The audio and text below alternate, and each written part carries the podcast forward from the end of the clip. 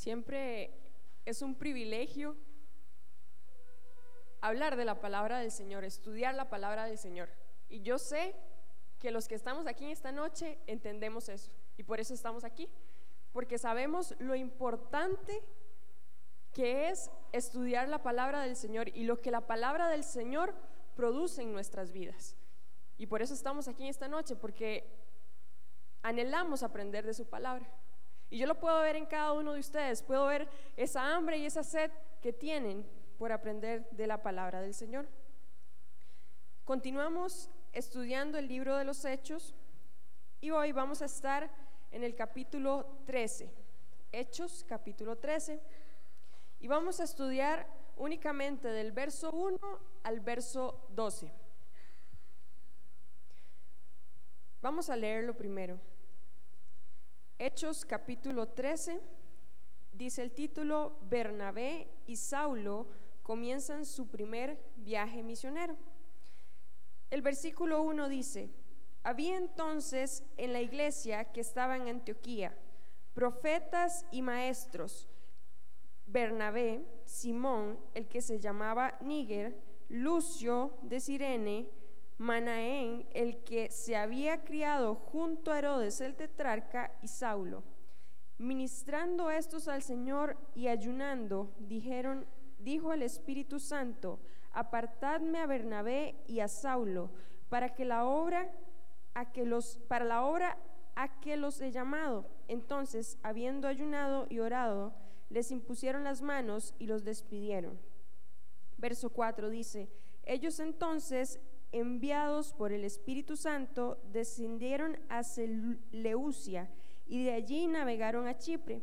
Y llegados a Salamina, anunciaban la palabra de Dios en las sinagogas de los judíos. Tenían también a Juan de ayudante.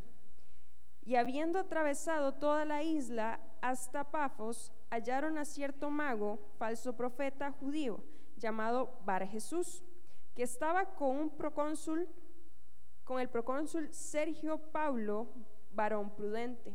Este llamando a Bernabé y a Saulo, deseaba oír la palabra de Dios, pero le resistía Elimas, el mago, pues así se traduce su nombre, procurando apartar de la fe al procónsul. Entonces Saulo, que también es Pablo, lleno del Espíritu Santo, fijando en él los ojos, dijo, Oh, lleno de todo engaño y de toda maldad, hijo del diablo, enemigo de toda justicia. ¿No cesarás de trastornar los caminos rectos del Señor?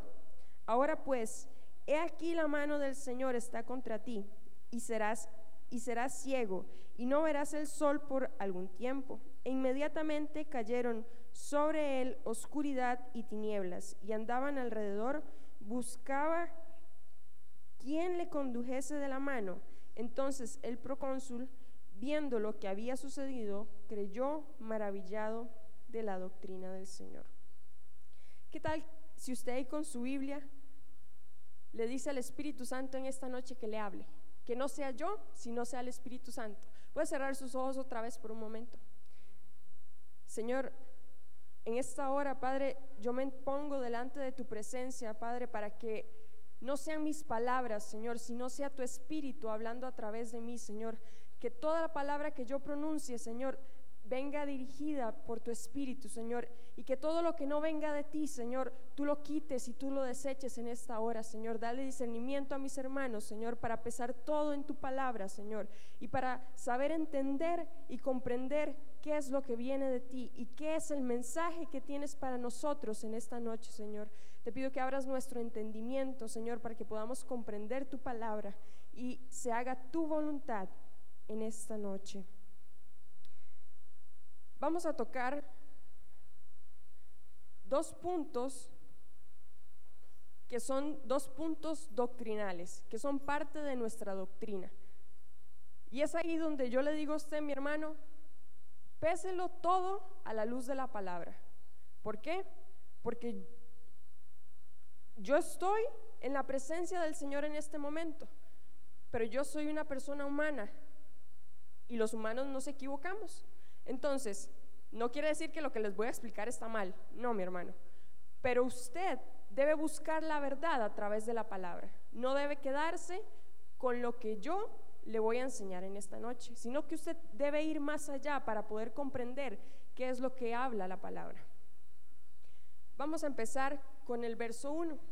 El verso 1 dice, había entonces en la iglesia que estaba en Antioquía. Recordemos cuál era la iglesia de Antioquía. Primero, vemos que la iglesia de Antioquía estaba conformada por gentiles. Y veamos quiénes dicen que estaban en esta iglesia. Dice, había entonces en la iglesia que estaba en Antioquía profetas y maestros. Bernabé, Simón, que se llamaba Níger. Níger significa negro. Probablemente era proveniente de África. Lucio de Sirene, que era un gentil. Manaén, el que se había criado junto a Herodes, el tetrarca, y Saulo. Vemos que la iglesia de Antioquía ya no estaba conformada únicamente por judíos, sino que ya hemos visto cómo el evangelio ha ido alcanzando a los gentiles, cómo ha ido trascendiendo y cómo se ha ido expandiendo el evangelio. Entonces, la iglesia de Antioquía estaba conformada por gentiles. Y estudiábamos capítulos atrás que la, primera vez que se llama cristiano a los cristianos fue en la iglesia de Antioquía. Y veíamos cómo esta iglesia unida generosamente ayudaban a los demás, se unían como un pueblo a ayudar en la necesidad que estaba aconteciendo. ¿Cuál necesidad estaba aconteciendo? Lo que el profeta Gabo había profetizado, que venía una gran hambre. Y recordemos lo que hace la iglesia de Antioquía. La iglesia de Antioquía reúne víveres, reúne comida y va y envían a Pablo y a Bernabé a la iglesia que estaba en Jerusalén para cubrir esta necesidad. Esa es la, iglesia de Antioquía. Y vemos como, recordemos que Bernabé, cuando llega a Antioquía, después va y busca a Saulo a Tarso, porque Saulo estaba en Tarso. Él va y lo trae para que enseñasen en la iglesia de Antioquía. Esto que estoy hablando es un repaso porque ya lo hemos visto, pero es para que refresquemos quién era la iglesia de Antioquía. Y hay, un hay dos puntos importantes acá. Dice que esta iglesia estaba, había entonces en la iglesia que estaba en Antioquía profetas y maestros. Hemos visto a los apóstoles que a partir de ellos el evangelio se empieza a extender pero ahora no solo vemos que hay apóstoles dentro de la iglesia, sino que ahora vemos que hay profetas y hay maestros. Y vamos a empezar a hablar acerca de los profetas, porque los profetas en el Antiguo Testamento tenían una función y en el Nuevo Testamento también tienen otra función, pero vamos a entenderlo a la luz de la palabra. Vamos a leer primero Primera de Corintios 3:10.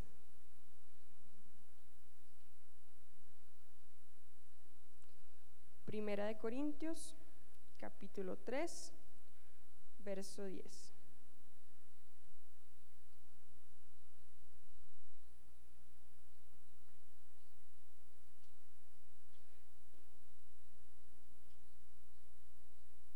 Dice la palabra del Señor. Aquí está hablando Pablo, dice, conforme a la gracia de Dios que me ha sido dada, yo como perito arquitecto puse el fundamento y otro edifica encima.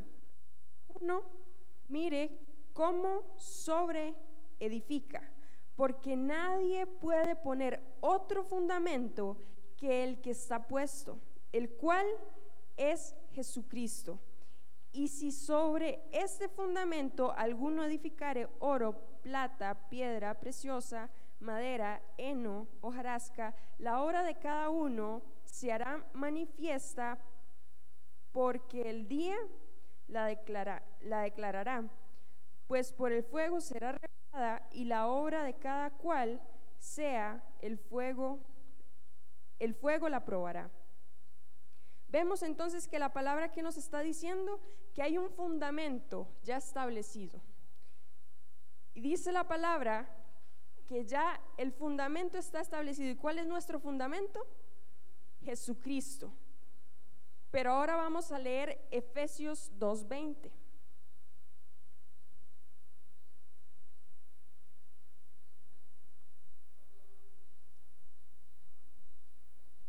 Efesios capítulo 2, verso 20. Dice, edificaos sobre el fundamento de los apóstoles y profetas, siendo la principal piedra del ángulo Jesucristo mismo. ¿Qué estamos viendo acá?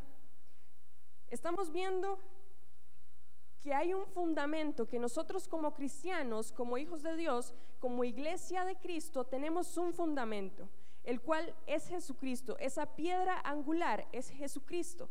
Pero dice que edificados sobre, póngame otra vez el versículo, sobre el fundamento de los apóstoles y profetas. ¿Sobre cuál fundamento de cuáles apóstoles y de cuáles profetas está hablando la palabra? Está hablando sobre los, los doce apóstoles que fueron establecidos por Jesús y los profetas en el momento, ya vamos a ver, en el momento en que la Biblia se termina de escribir, ese fundamento se cerró el fundamento en el cual la iglesia está cimentada, porque la iglesia está cimentada en la doctrina que está en la palabra de Dios. La palabra de Dios fue revelada a profetas que fueron inspirados por el Espíritu Santo. Y esa inspiración que vino a esos profetas, por eso es que tenemos la Biblia. Entonces, hay un punto importante acá. Los profetas del Antiguo Testamento Dios los utilizó y a los apóstoles para que la Biblia fuese escrita. Entonces, esto es una característica importante de los profetas del Antiguo Testamento. Vamos a ver en la presentación que en el Antiguo Testamento a los profetas se les hablaba, esto es una parte resumida, se les hablaba de la destrucción de Jerusalén por ejemplo, el profeta Isaías y Jeremías, ellos hablaron de esto. La venida del Mesías, que se le fue revelado a Miqueas, a Zacarías, a Isaías y en, muchos otros libros de la Biblia, eh, fue revelado. Y también el profeta hacía un llamado al arrepentimiento al pueblo. El profeta en el Antiguo Testamento era la voz de Dios. El profeta en el Antiguo Testamento era el que decía, así ha dicho el Señor y todo el pueblo creía porque ese era el profeta de Dios. Era la única forma, era, era el canal que Dios utilizaba para comunicarse con el pueblo. Esto era en el Antiguo Testamento. Pero recuerdan cuando Jesucristo está muriendo en la cruz. ¿Qué estaba pasando? Dice que el velo que estaba en, eh, que separaba el, en el templo, el lugar santo del lugar santísimo, este velo se rasga. Y esto simbolizaba que ahora teníamos entrada directa hacia el lugar santísimo. Esto significa que ahora por medio del Espíritu Santo nosotros podemos oír la voz de Dios. Dios puede hablar directamente con nosotros. No porque seamos justos, no porque seamos santos, sino porque su Espíritu está en nosotros y su sangre dice que el Padre nos ve a través de su Hijo, a través de Jesucristo no nos ve directamente a nosotros, sino esa sangre, ese sacrificio que Jesucristo hizo en la cruz, nos da acceso directo a la presencia del Padre. En el Antiguo Testamento esto no era así. Recordemos que había todo un ritual para poder ir y pedir perdón por el, oiga mi hermano, para pedir perdón por los pecados. Hoy usted y yo tenemos acceso directo para pedir perdón por los pecados. Usted, usted peca Claro, mi hermano, no estoy hablando de pecar deliberadamente, ¿verdad? Pero todos somos pecadores. Mi hermano, el que me diga que no es pecador aquí, yo no sé qué está haciendo aquí. Mentirosos somos, porque mientras vivamos en esta carne, la carne siempre jala a lo carnal, siempre jala al pecado. Pero el espíritu se opone a la carne, impidiendo que la carne no haga lo que quiere. Entonces, ahora tenemos esa comunión, esa relación con Dios. Y hay algo que es necesario quebrar, porque mi hermano, en, estos tiempos se han levantado la doctrina de los profetas, de los apóstoles, y usted ve a los apóstoles, un día estaba en un culto y venía un apóstol y traía un asistente. Oiga, mi hermano, traía un asistente. El apóstol viene y se para al frente en el púlpito y seguro le dio calor. Se iba a quitar el saco. No se había ni quitado el saco y el muchacho que estaba aquí ya estaba desesperado por ir a ayudarle a quitarse el saco, como si él no pudiera. Porque era el apóstol, venía el apóstol. Viene el profeta. Mi hermano, anuncie usted que viene un profeta a la iglesia. ¿Y qué pasa? Usted tiene que llegar temprano porque ¿qué pasa con la iglesia? Se llena. Porque la iglesia de Cristo no ha entendido que no necesitamos a un nombre para escuchar la voz de Dios, que no necesitamos a un mediador entre Dios y nosotros, solamente a Jesucristo. Es el único mediador entre Dios y los hombres. Entonces, ese pensamiento de que, wow, el profeta, Dios le habla, qué chiva. Sí, mi hermano, ya vamos a ver que lo profético aún está presente en la iglesia. Y lo hemos visto, nosotros hemos experimentado cómo Dios habla a través de las personas, cómo Dios usa los dones y cómo Dios usa los ministerios. Pero no podemos caer en el error de decir, es que Dios sí escucha al profeta porque el profeta escucha a Dios. Y no es así. No es así. Es, es, el primer argumento que nosotros debemos de entender. Que tanto usted como la persona que se hace llamar profeta, que mi hermano, hay etiquetas de etiquetas. Y yo no estoy de acuerdo con esa gente que se hace proclamar, ahí viene el apóstol tal, el pastor tal. No, mi hermano, todos somos siervos. Y vamos a ver para qué Dios ha constituido los ministerios dentro de la iglesia. Porque vemos la iglesia primitiva, cómo se empieza a levantar y cómo, cómo empieza a haber una organización dentro de la iglesia, porque usted sabe que Dios es orden.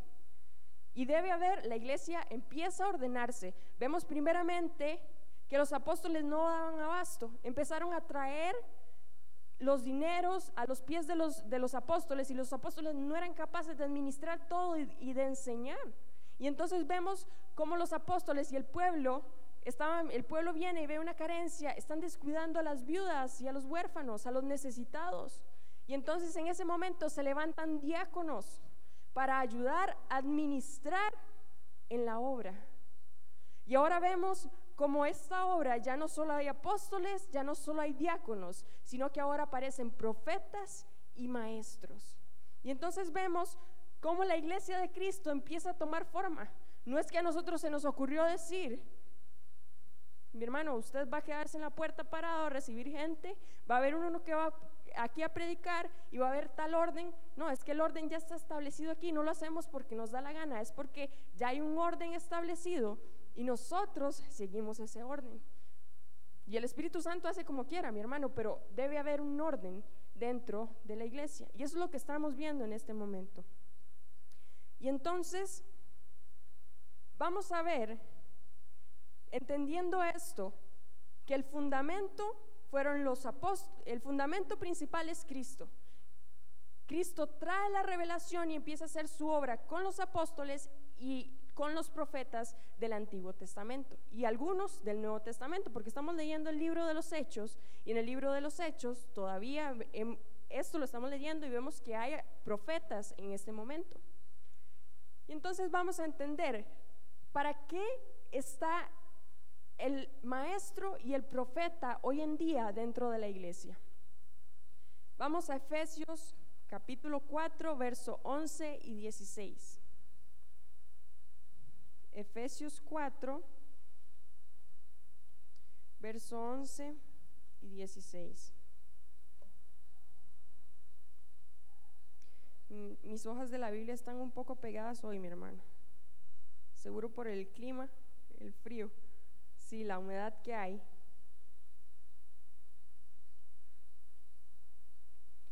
Efesios 4:11 dice, Él mismo constituyó a unos apóstoles, a otros profetas, a otros evangelistas, a otros pastores y maestros, a fin de perfeccionar a los santos para la obra del ministerio, para la edificación del cuerpo de Cristo, hasta que todos lleguemos a la unidad de la fe y del conocimiento del Hijo de Dios, a un varón perfecto, a la medida de la estatura de la plenitud de Cristo.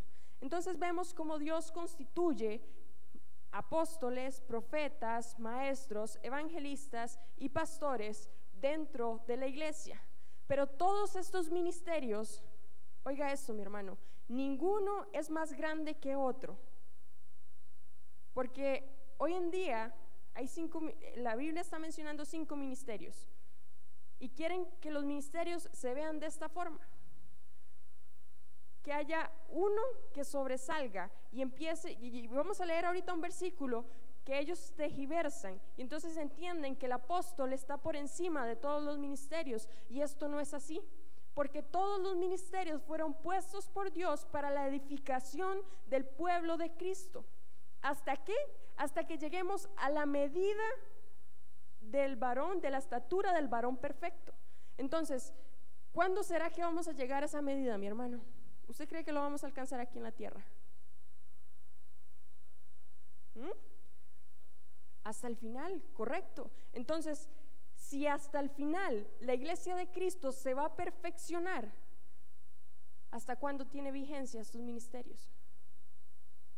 Porque Cristo los puso para la edificación de la iglesia. Pero ¿qué no está bien?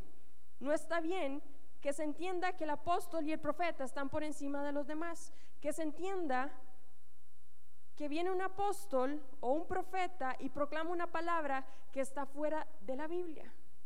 No puede venir un apóstol y decir, por eso es que muchos libros de la Biblia que tiene la Iglesia Católica no están en nuestra Biblia porque esa, esa clase de profecía fue cerrada.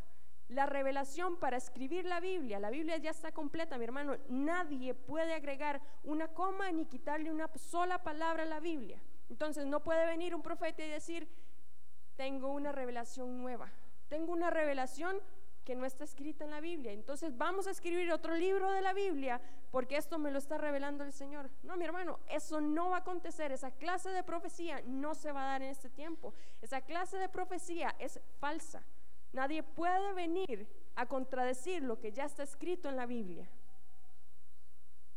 ¿Está entendiendo usted hacia dónde queremos ir?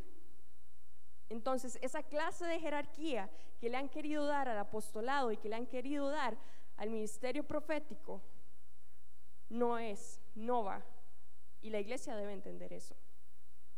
Vamos a ver el otro versículo. Primera de Corintios 12, 27, 31. Primera de Corintios, capítulo 12, verso 27 al 31. Dice el 27. Vosotros pues sois el cuerpo de Cristo y miembros cada uno en particular.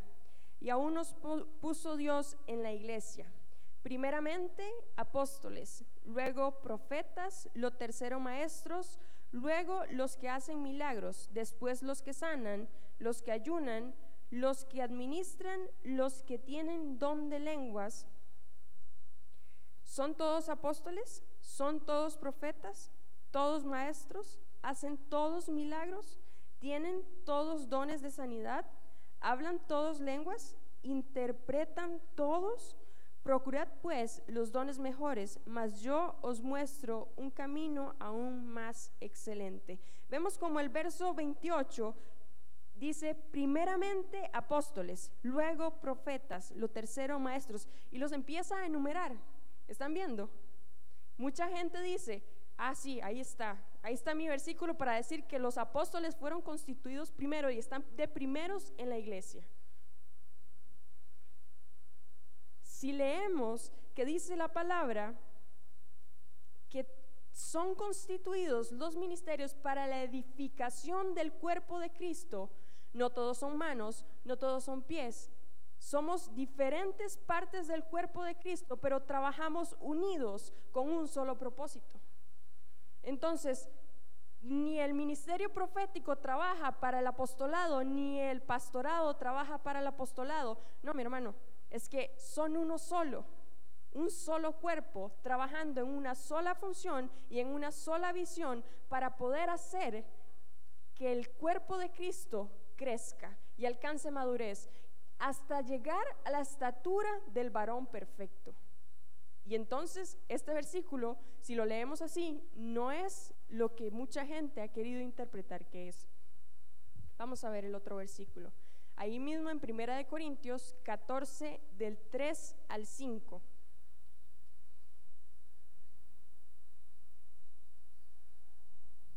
Y vamos a leer acerca del ministerio profético. Dice el verso 3, pero el que profetiza habla a los hombres para edificación, exhortación y consolación. El que habla en lengua extraña, a sí mismo se edifica. Pero el que profetiza edifica a la iglesia. Así que quisiera que todos vosotros habléis en lenguas, en lenguas, pero más que profeticéis, porque mayor es el que profetiza que el que habla en lenguas, a no ser que las interprete para que la iglesia reciba edificación. ¿Qué está queriendo decir Pablo cuando escribe este versículo? Está bien que se hablen lenguas, pero las lenguas, cuando se hablan y no hay interpretación, y mi hermano, usted nada más escucha un enredo ahí y usted no entiende lo que está aconteciendo.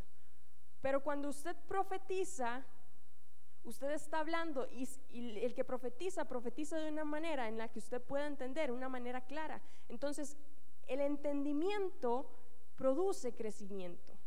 Por eso es lo que Pablo está escribiendo. Si va a profetizar y cuando profetiza no hay interpretación, esto no es para edificación del cuerpo de Cristo. Entonces, no es que sea más importante profetizar que hablar en lenguas, no es eso, es la edificación, es el propósito del por cual lo estamos haciendo, para edificación, para edificación. Y leíamos que el profeta cuando profetiza lo hace para edificación, exhortación y consolación. Estas tres cosas. Y mi hermano, y las tres cosas producen crecimiento en la iglesia. Entonces, cuando veamos, porque la, la, palabra dice que en los últimos tiempos se levantarán falsos profetas e intentarán engañar, aun si fuese posible, a los escogidos. Entonces es ahí donde nos toca a nosotros discernir a la luz de la palabra que viene y que no viene de parte de Dios. Porque no todo el que dice, Dios me dice, es realmente porque está escuchando la voz de Dios.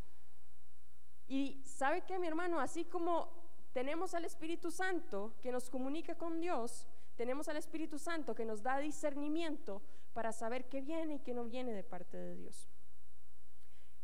En Hechos capítulo 2, verso 17,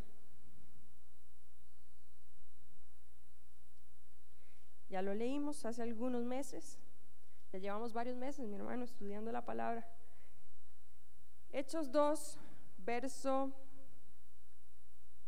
se me perdió el versículo, el verso 17 dice, y en los postreros días, dice Dios, derramaré de mi espíritu sobre toda carne, y vuestros hijos y vuestras hijas profetizarán, vuestros jóvenes verán visiones, y vuestros ancianos soñarán sueños. Recordemos que cuando estudiamos esto, entendíamos que la palabra postreros significa últimos. Entonces veíamos como esta palabra, esta profecía que fue dada por el profeta Joel, se cumplió parcialmente. En ese momento que estaba aconteciendo el hecho de los apóstoles, que iba a ser abierto hacia los gentiles y vimos varias cosas, pero también estamos viendo como en los últimos tiempos se iba a levantar los jóvenes a profetizar. Y sabe algo, mi hermano, no solo escuchar la voz de Dios y transmitir lo que Dios es lo que usted está escuchando de parte de Dios es profetizar. ¿Sabe qué también es profetizar? Predicar la palabra de Dios. ¿Por qué? Porque cuando usted dice, la venida del Señor está cerca, ¿usted qué está haciendo? Está profetizando algo que va a acontecer. Está profetizando algo que es verdad. Algo que no ha acontecido, pero va a acontecer. Entonces, no solo encasillamos al profeta en aquella persona que escucha la voz de Dios, Dios le dice, ¿no? A través de su palabra nosotros nos convertimos en profetas y hablamos su palabra también. Segunda de Pedro, ya leímos Hechos, ¿verdad? Sí. Segunda de Pedro, capítulo 1, verso del 19 al 21.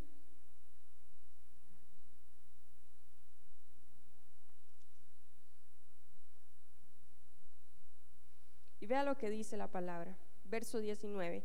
Tenemos también la palabra profética más segura, a la cual hacéis bien en estar atentos, como a una antorcha que alumbra en lugar oscuro, hasta que el día esclarezca y el lucero de la mañana salga en vuestros corazones, entendiendo primero esto, que ninguna profecía de la escritura es de interpretación privada. Y entonces tenemos también la, la, palabra profética más segura y habla de la escritura. Mi hermano, si usted quiere una palabra profética, si usted quiere algo que lo anime, si usted quiere algo que le ayude en lo que usted, en lo que usted está viviendo, busque la palabra de Dios. ¿Sabe por qué, mi hermano? Porque lo que Dios dijo hace mucho tiempo se va a parecer a lo mismo que Dios puede revelar en este momento. No va a haber mucha variación, ¿sabe por qué? Porque su palabra ya está escrita. No esperemos una revelación fuera de la palabra.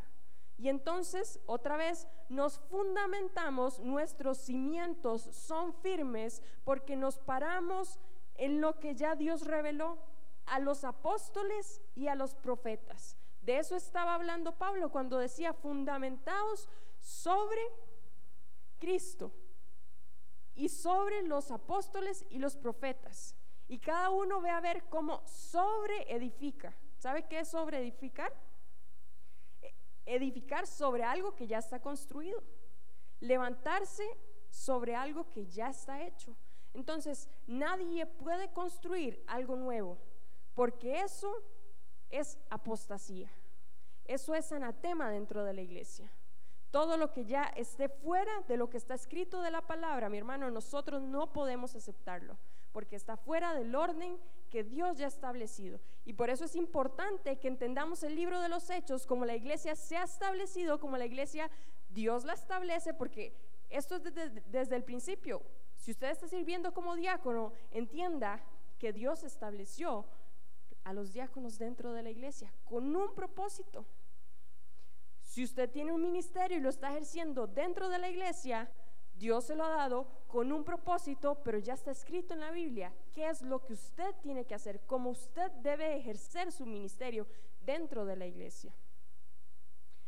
Y Amós 3:7 dice, porque no hará nada Jehová, el Señor, sin que revele su secreto a sus siervos, los profetas. Sabe que Dios es tan lindo, mi hermano, porque Dios no tiene la necesidad de decirnos qué va a acontecer mañana. Pero yo he visto como Dios habla a las personas y les dice, va a acontecer tal y tal cosa. Y eso pasa. Porque Él no tiene sombra de variación. Y si esto está escrito en la Biblia, mi hermano, recuerdan cuando Dios le habla a Daniel y le dice que muchas de las, de las profecías no van a ser entendidas en ese tiempo, sino hasta el final de los tiempos. Y no es que va a venir una nueva revelación, sino que nuestro entendimiento se va a abrir. Y como nuestro entendimiento se va a abrir, vamos a tener claridad de saber qué es lo que la palabra nos está diciendo en este tiempo. La profecía se está, se está abriendo para nosotros. Muchas de las cosas que tal vez nosotros leemos hoy, hace muchos años, yo podría decir que muchos profetas no entendían ni lo que estaban profetizando. Porque ahora es que vemos el cumplimiento de las profecías. Ahora es que nosotros, el entendimiento fue abierto a nuestras vidas y comprendemos. Y usted se imagina, la tecnología aumentará, dice la profecía. ¿Qué se iban a estar imaginando ellos en aquellos tiempos esta clase de tecnología? Mi hermano, la tecnología ha aumentado tanto que yo llego a mi casa del trabajo y el celular me dice, has llegado a tu casa. Me voy para el trabajo y el celular me dice, has llegado a tu trabajo. Un día esto me asusté. Pero hasta eso ha llegado la tecnología. Y hoy entendemos esa profecía porque la revelación ha venido a nosotros y vamos entendiendo los tiempos. Para eso es la profecía, para que nosotros como iglesia crezcamos en sabiduría, en conocimiento y en verdad. Continuemos. Y el segundo ministerio que habla, que vemos reflejado en este momento, es el ministerio del maestro. ¿Qué es un maestro? Dice que es una persona que posee, esta es una definición a nivel eh, humana, a nivel natural, dice, persona que posee capacidad de enseñar y compartir sus conocimientos con otras personas denominadas discípulos o aprendices. Vamos a leer primero de Timoteo 1, del versículo 3 al 8. Primera de Timoteo 1, del versículo 3 al 8. Perdón, mi hermano, iba a leer Tesalonicenses. Primera de Timoteo 1, del 3 al 8. Dice, como te rogué, está hablando Pablo a Timoteo, le dice, como te rogué que te quedases en Éfeso, cuando fui a Macedonia para que mandases a algunos que no enseñen diferentes doctrinas, ni presten atención a fábulas y genealogías interminables que acarrean disputas más bien que edificación, de Dios que es por la fe. Así que así te encargo ahora, pues el propósito de este mandamiento es el amor nacido de corazón limpio y de buena conciencia y de fe no fingida, de las cuales cosas desviándose algunos se apartaron a vana palabrería, queriendo ser doctores de la ley sin entender ni lo que hablan ni lo que afirman, pero sabemos que la ley es buena si uno la usa legítimamente. ¿Qué está queriendo decir Pablo? La falsa doctrina puede ser enseñada por un maestro.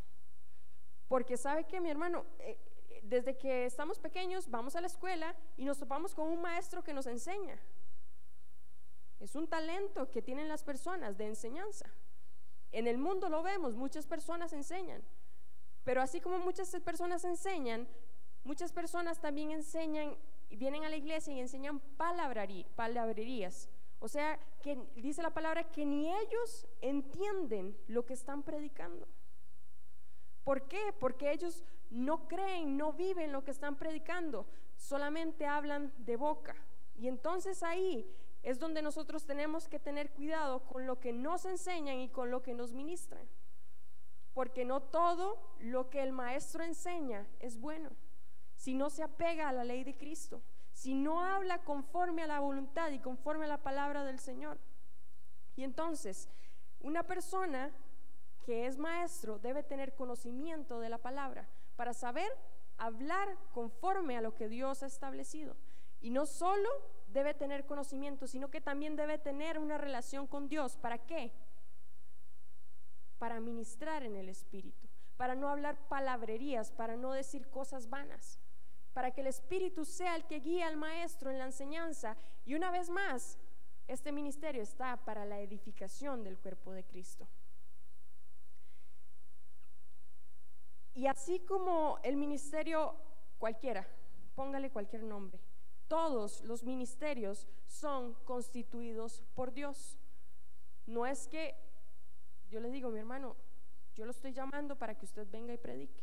No, es que el llamamiento lo hace Cristo. Dios da dones a los hombres y Dios es el que le da y lo constituye. En, en segunda de Timoteo 1:11 dice, del cual está hablando Pablo, del cual yo fui constituido predicador, apóstol y maestro de los gentiles. Y recordemos quién fue el que lo constituyó, quién fue el que lo llamó, quién fue el que se le apareció a Pablo en el camino. Fue Dios. Y Dios mismo es el que llama. Y así como llama, también capacita. y así como capacita, te muestra el camino para saber por dónde debes de ir.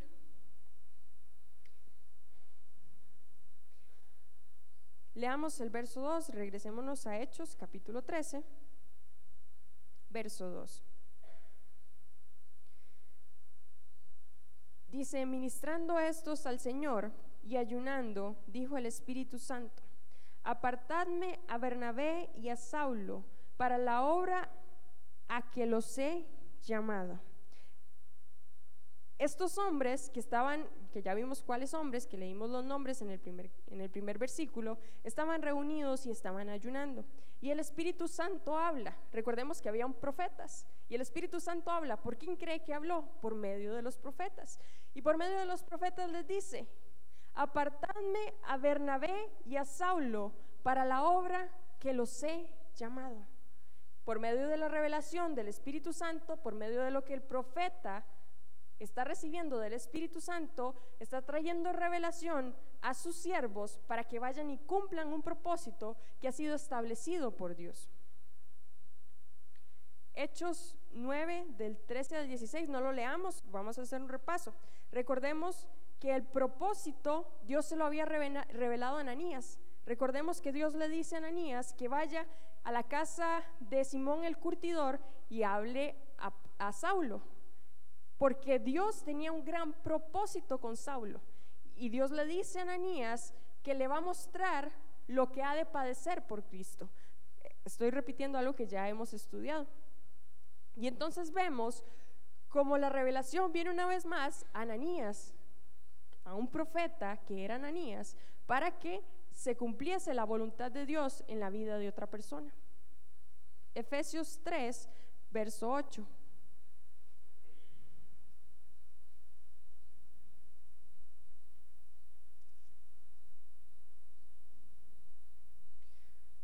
A mí, que soy menos que el más pequeño de todos los santos, me fue dada esta gracia de anunciar entre los gentiles el Evangelio de las inescrutables riquezas de Cristo. Vemos cómo la revelación viene por medio de un profeta y ahora Saulo entiende cuál es su llamado. Y entonces vemos que se cumple lo que dice la palabra el profeta profetiza para edificación y empezamos a ver un crecimiento en la vida del apóstol Pablo. Primera de Timoteo, capítulo 2, versos 5 y 7.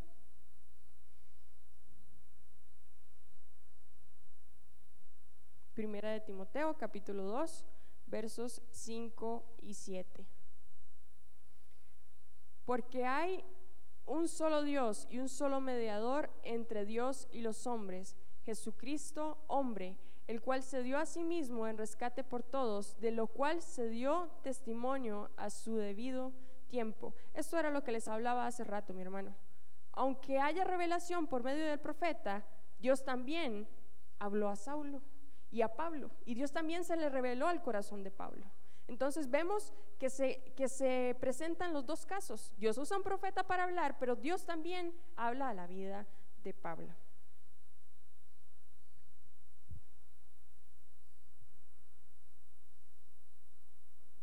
Continuemos la siguiente diapositiva.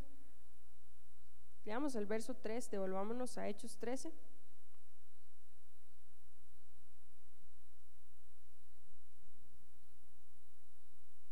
Entonces, habiendo ayunado y orado, les, impusieron las manos y los despidieron. Yo creo que ya ustedes pueden predicarme a mí de lo que es el ayuno y la oración, ¿verdad, mi hermano? Hemos visto a lo largo del libro de los Hechos cómo todo lo que acontece en la iglesia, como la iglesia empieza a avanzar, hay ayuno y hay oración de por medio. Pero vamos a ver unos ejemplos del Antiguo Testamento. No vamos a buscar las citas porque ya más o menos conocemos estas historias, pero es para que usted vea cómo desde el Antiguo Testamento el pueblo de Israel, el pueblo de Dios, también ayunaba y también oraba. Vemos a la reina Esther antes de interceder a favor de su pueblo, del pueblo judío, pidió a todos los judíos que estaban con ella en Susa que ayunaran. ¿Por qué? Porque venía una destrucción para el pueblo judío. Y entonces vemos cómo el ayuno se utiliza para pedir en favor de una dirección para pedir en favor de la liberación del pueblo judío. El profeta Joel llama a Israel a ayunar como señal de confesión y arrepentimiento por su gran pecado. Jesús explicó a sus discípulos que hay géneros que, no, que con nada pueden salir, sino con ayuno y oración. ¿No es este el ayuno que yo escogí? Dice la palabra. Liberar las cadenas, liberar a los oprimidos. Ese es el verdadero ayuno. Y Jesús nos enseña acerca de ese ayuno. Y cuando nosotros entendemos que como hijos de Dios, como cristianos, tenemos estas armas poderosas en Cristo, mi hermano, es que si usted viera lo que el ayuno hace, estábamos en una liberación y ahí está el mita que no me deja mentir. Esto que Jesús dice, que hay géneros que no salen si no es con ayuno y oración, del mita lo vimos y lo vivimos. Lo hemos visto con nuestros propios ojos. El ayuno rompe cadenas, el ayuno trae libertad. Y no hay demonio que se, que, se, que se aguante la presencia de Dios, no hay demonio que cuando usted se somete bajo la presencia de Dios, que se le resista, mi hermano. Continuemos leyendo el verso 4, dice, ellos entonces, enviados por el Espíritu Santo, descendieron a Seleucia y de allí navegaron a Chipre. Vemos entonces como el Espíritu Santo revela que ellos han de ser enviados a una misión. Y entonces esta es la primera vez, el primer viaje misionero que va a hacer Saulo y Bernabé. Es la primera vez que la iglesia está enviando hacia afuera a predicar. Y entonces vemos cómo llegan a Chipre. Verso 5, y llegados al Salamina, anunciaban la palabra de Dios en las sinagogas de los judíos, tenían también a Juan de ayudante. O sea, se fue Juan, se fue Bernabé y se fue también Saulo. Sigamos leyendo, dice, verso 6, y habiendo atravesado toda la isla hasta Pafos, hallaron a cierto mago, falso profeta, judío llamado Bar Jesús. Vamos a hacer una pausa, vamos a ir a la presentación.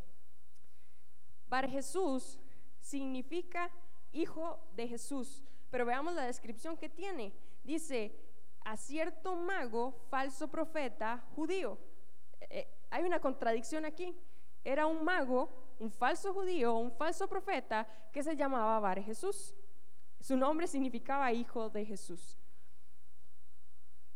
Leamos el verso, continuamos leyendo, dice el verso 8. Pero le resistía. ¿Quién estaba resistiendo? Elimas, el mago. Pues así se traduce su nombre, procurando apartar de la fe al procónsul. Elimas, el mago. Ese era como el nombre profesional del hechicero. Eso era como el, así se hacía conocer Bar Jesús. Y procónsul, para que lo tengamos claro, era como un magistrado. En este caso era romano. Y entonces vemos en el verso 7 que eh, estaba con el procónsul Sergio Paulo, varón prudente. ¿Quién era prudente? Sergio Paulo. Este llamando a Bernabé y a Saulo deseaba oír la palabra de Dios.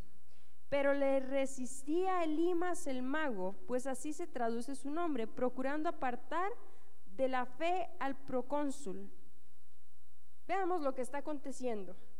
Este procónsul, este magistrado romano, quiere escuchar la palabra de Dios, quiere conocer la verdad.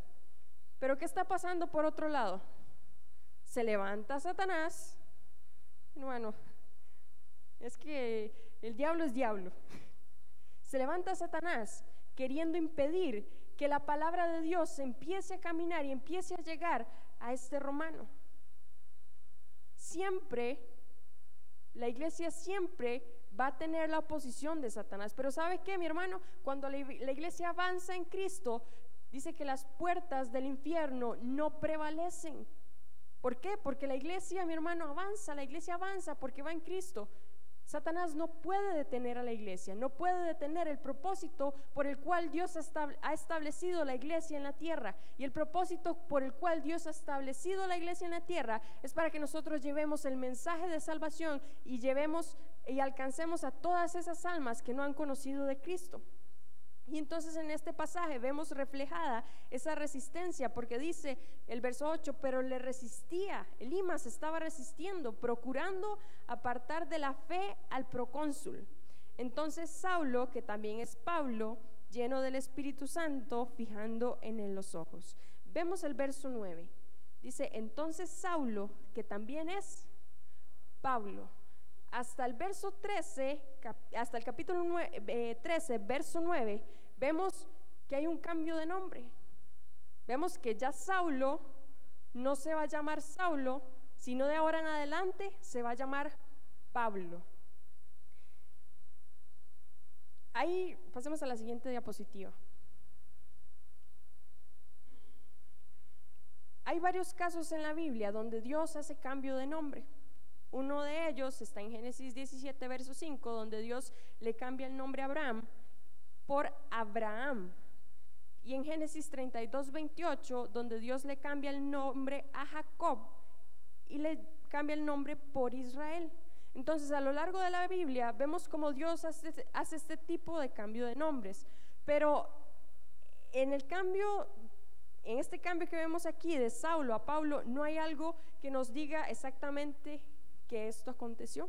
Si no lo estamos leyendo nosotros, estamos leyendo que dice el verso 8, el, verso 9, entonces Saulo, que también es Pablo, lleno del Espíritu Santo, fijando en él los ojos. Hay un cambio de nombre, pero investigué un poco, traté de buscar por qué realmente se hizo este cambio de nombre, pero resulta que el nombre Saulo es un nombre hebreo.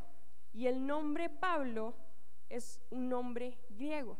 Entonces, cuando Saulo estaba predicando a los judíos, se le llamaba Saulo. Pero cuando Saulo se dirige hacia los gentiles, que los romanos no eran judíos, entonces ya eran gentiles, ya hay un cambio de nombre hacia Pablo. La respuesta era un tema cultural, no fue que Saulo era pecador y el nombre significaba algo malo como en otras ocasiones. No, no significaba eso. Saulo, el nombre Saulo significa pedido por Dios. Eso significa Saulo. Entonces, no había una necesidad como Icabod. ¿Recuerdan el nombre Icabod? ¿Qué significaba? La gloria es traspasada. Entonces, Ahí sí hubiese sido necesario hacer un cambio de nombre, pero en Saulo no vemos esa misma condición. Continuemos leyendo el verso 10, el verso 9. Lleno del Espíritu Santo, fijando en él los ojos, dijo, oh, lleno de todo engaño y de toda maldad, hijo del diablo, enemigo de toda justicia, ¿no cesarás de trastornar los caminos rectos del Señor? Mi hermano, vea cómo le llama Pablo a ese hombre, le dice, oh, lleno de todo engaño y de toda maldad, le dice, hijo del diablo. Claro, Pablo estaba teniendo la revelación de lo, que, de lo que se estaba moviendo en la vida de esta persona, de este mago. Pero Pablo también tiene la capacidad de llamar las cosas como son. Claro, mi hermano, cuando usted va a ir a evangelizar, usted no le va a decir arrepiéntase porque usted es un hijo del diablo. Nosotros sabemos que los que no están en Cristo, a ver, mi hermano, si somos de Cristo, si estamos en Cristo, somos hijos de Dios, pero si no somos hijos de Dios, somos hijos del diablo. Punto, no hay otra cosa. Nosotros entendemos eso. Pero la gente del mundo no entiende eso. No vamos a llegar a decirle hijo del diablo, ¿verdad? Pero Pablo en este momento le está diciendo, hijo del diablo, de toda justicia, enemigo de toda justicia, no cesarás de trastornar los caminos rectos del Señor. Y es que yo veo la actitud de, de Saulo, pasamos a la siguiente diapositiva, la actitud de Saulo, que es un hombre que le llama bueno a lo que es bueno y malo a lo que es malo. Y mi hermano, es una característica que usted y yo debemos de tener en estos tiempos. ¿Por qué? Porque ahora dice, ahora decimos esto, no comparto, pero respeto. Y nos quedamos callados. Y ha sido la llave que hemos aplicado muchos, porque yo la he hecho muchas veces. Para no entrar en discusión con alguien, no comparto, pero tranquilo, yo lo respeto. Mi hermano, pero ¿qué pasa? ¿Qué pasa? No estamos, no estamos haciéndole ver a la otra persona que está viviendo en una condición de pecado. Nos estamos quedando callados y no estamos denunciando lo que está aconteciendo. Y más que todo, mi hermano, ahora con, con, todo este movimiento gay, con todo este movimiento, con el aborto, mi hermano, viene el aborto. Ahora en el 2020 ya lo van a aprobar. Viene el aborto, es inminente, va a suceder. Y tiene que darse porque estamos viviendo los últimos tiempos. Pero ¿qué va a pasar con nosotros? ¿Por temor nos vamos a quedar callados? Debemos ser luz, debemos ser esa sal de este mundo, porque mientras estemos en este mundo debemos brillar y debemos de llamar bueno a lo que es bueno y malo a lo que es malo. Vea lo que dice Isaías 5 del 20 al 21. Hay de los que a lo malo dicen bueno y a lo bueno malo, que hacen de la luz tinieblas y de las tinieblas luz, que ponen lo amargo por dulce y lo dulce por amargo hay de los sabios en sus propios ojos y de los que son prudentes delante de sí mismos. Mi hermano, debemos de andar caminando en la palabra de Dios. La palabra de Dios es verdad. Y si somos luz, debemos de hablar de esa verdad. No debemos de callar ante las situaciones y ante las circunstancias. Se le está presentando una situación a Pablo y Pablo la denota y le dice, enemigo de toda justicia, ¿no cesarás de trastornar los caminos rectos del Señor? Ahora pues, he aquí, la mano del Señor está contra ti y serás ciego y no verás el sol por algún tiempo. E inmediatamente cayeron sobre él oscuridad y tinieblas, y andando alrededor buscaba quien le condujese de la mano. Pablo denota el pecado y le dice, vas a quedar ciego. Claro, mi hermano, era un caso extremo porque este hombre practicaba la brujería. Y vemos también como cuando empiezan su viaje misionero, lo primero que se topan es con un, con un mago, con un brujo. No es lo mismo enfrentarse a una persona que comete pecado, a un pecador, a enfrentarse a algo mayor, porque este hombre tiene conciencia de lo que está practicando, está practicando brujería. Lo que se mueve en este hombre es Satanás mismo. Y entonces vemos como desde que empieza el primer viaje misionero, Satanás empieza a frenar, intenta frenar. No lo logra, mi hermano, porque gracias a Dios estamos usted y yo sentados aquí. Y eso quiere decir que Satanás no ha podido parar la obra del Señor y no la va a poder parar nunca, porque no hay nadie que le haga frente a nuestro Dios. Y entonces este hombre queda ciego. Y el verso 12 dice, entonces el procónsul, viendo lo que había sucedido, creyó maravillado de la doctrina del Señor. Resulta que Satanás quería detener algo, pero más bien Dios utiliza lo que Satanás está haciendo para que el procónsul crea. Quedó maravillado de lo que estaba aconteciendo. Y es que Satanás cree que Él va a hacer algo contra la iglesia de Cristo, contra el mover de Cristo. Mi hermano, pero es que a veces Dios permite que pasen ciertas cosas. Tal vez usted diga, ¿cómo es posible que le va a llegar a predicar a este hombre que estaba deseando buscar la presencia del Señor, deseando escuchar la palabra del Señor, y se le va a aparecer un mago queriendo frenar la cosa? Pero lo que no sabíamos es que Dios usaría eso para que este hombre más bien creyera. Dios vuelca las cosas en favor de sus hijos. Había otro plan de salvación para este procónsul y Dios lo utiliza a este hombre. Y entonces, mi hermano, acabamos de ver lo que es el primer viaje misionero de Saulo y Bernabé. De ahora en adelante ya no vamos a ver a Saulo, sino vamos a ver a Pablo. Y no quiere decir que Saulo, como tenía el nombre Saulo, era porque era perseguidor de judíos. No, no, mi hermano, vemos que la conversión de Saulo se dio muchos capítulos atrás, muchos años atrás, y todavía se seguía llamando Saulo, pero hasta el momento que, que Saulo va a salir a las misiones, se le empieza a llamar Pablo, el apóstol de los gentiles, el apóstol que ha sido constituido por Dios, el apóstol, mi hermano, que escribió gran parte del Nuevo Testamento y del cual Dios reveló a él, a los profetas y a los, a los que estuvieron en este tiempo, su palabra para que hoy usted y yo tuviésemos esa verdad, tuviésemos la verdad y tuviésemos la dicha de tener el Evangelio hoy con nosotros aquí. Y es ahí una vez más donde vemos la importancia del Evangelio. Si el Evangelio, si estos hombres no hubiesen hablado, si estos hombres no hubiesen pagado un precio, usted y yo no estaríamos aquí.